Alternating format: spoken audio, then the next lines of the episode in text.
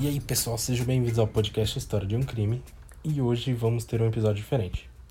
Como vocês já devem ter visto pelo título, hoje vamos falar de um caso aéreo que aconteceu na França. E esse vai ser o primeiro episódio internacional do podcast. E pelas circunstâncias do fato, eu achei muito interessante trazer esse caso para vocês. Então, vamos ao caso. O voo 9525, ele era operado pela companhia Germanwings, que é uma low cost, e low cost é o termo utilizado naquelas empresas aéreas que são de baixo custo, geralmente que cobram qualquer item adicional, que no Brasil tem muito. E esse voo aconteceu no dia 24 de março de 2015, saindo de Barcelona, na Espanha, com destino a Düsseldorf, na Alemanha. E como a maioria dos voos, a sua decolagem foi tranquila, e quando o avião atingiu uma altitude de 38 mil pés, o piloto entrou em contato com a torre de controle de tráfego de Marselha, na França. E eles traçaram a rota que devia ser feita pelo avião. Quatro minutos depois desse contato, o controlador percebeu que o avião estava perdendo altitude muito rápido.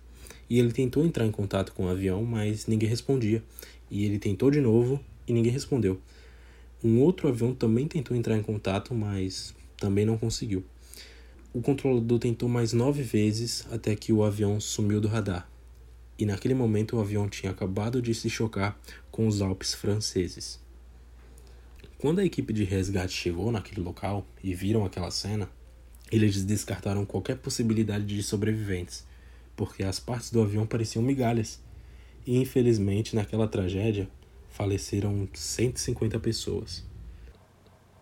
Esse tinha sido o maior acidente da história da França em três décadas. E, por coincidência, a aeronave era de fabricação francesa. Então, rapidamente, eles já começaram a investigação da causa do acidente. O líder das investigações, ele disse que aos poucos ia recebendo os destroços do avião e ele viu que tinha brinquedos. E ele ficava muito chateado porque significava que aquele brinquedo era de uma criança. Então eles começaram a pensar em várias hipóteses. A primeira foi que o clima poderia ter derrubado o avião, mas foi descartado porque o tempo estava muito bom.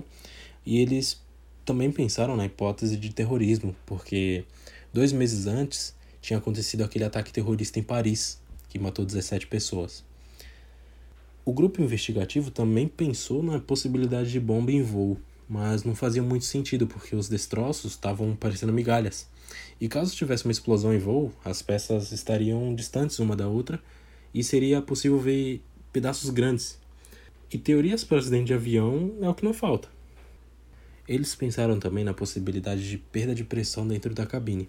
E caso eles perdessem oxigênio naquela altitude, eles poderiam sofrer hipóxia e ter perda de consciência em segundos.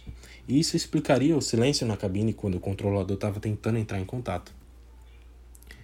No dia seguinte, eles encontraram uma caixa preta, que era da gravação de áudios. E esses tipos de aviões, eles têm duas caixas pretas, uma para gravação e outra para gravar os dados do voo. Os investigadores, então, eles começaram a ouvir o que tinha dentro. E no começo, estava tudo normal, não tinha nada de incomum. Todos os procedimentos estavam corretos, uma aeromoça chegou a entrar na cabine e depois saiu.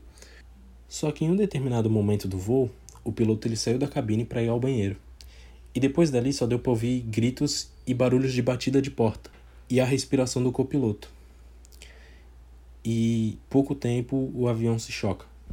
A equipe pensou que provavelmente o copiloto passou mal e o piloto tinha ficado preso para fora da cabine, porque no avião, para poder entrar na cabine, a pessoa que está dentro precisa autorizar. E se ele tivesse passado mal, não tinha como ele abrir. Então eles conseguiram achar outra caixa preta. E eles começaram a fazer uma investigação mais profunda e eles chegaram à conclusão que quando o copiloto estava na cabine, ele abaixou a altitude do avião e aumentou a velocidade de descida. Ou seja, foi proposital. Ele não passou mal. E ele cometeu um suicídio e infelizmente ele levou 150 pessoas também. Depois disso, eles foram verificar como que era a vida pessoal de Lubitz, que era o copiloto do avião. E eles viram que durante o curso de aviação que ele fez, ele teve que ficar afastado por nove meses devido a uma grande depressão que ele teve. E ele teve que tomar medicamentos muito fortes. E meses antes do acidente, ele dizia que estava perdendo a visão, mas nenhum exame comprovou isso. E ele ficava desesperado, com medo de perder a sua carreira, porque a sua família desembolsou um bom dinheiro para que ele seguisse na aviação.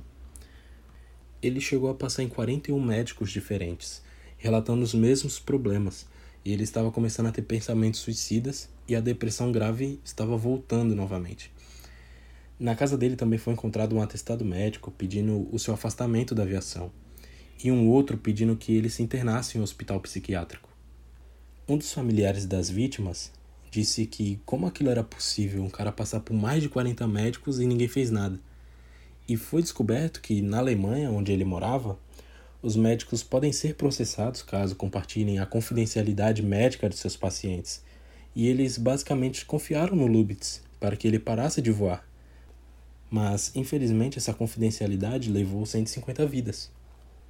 Os investigadores também identificaram que no dia anterior do acidente eles fizeram a rota ao contrário, eles fizeram um voo de Düsseldorf para Barcelona. E no meio do voo, o piloto saiu da cabine. E o copiloto que ficou dentro da cabine, ele alterou a altitude do avião. Só que depois ele colocou na altitude correta.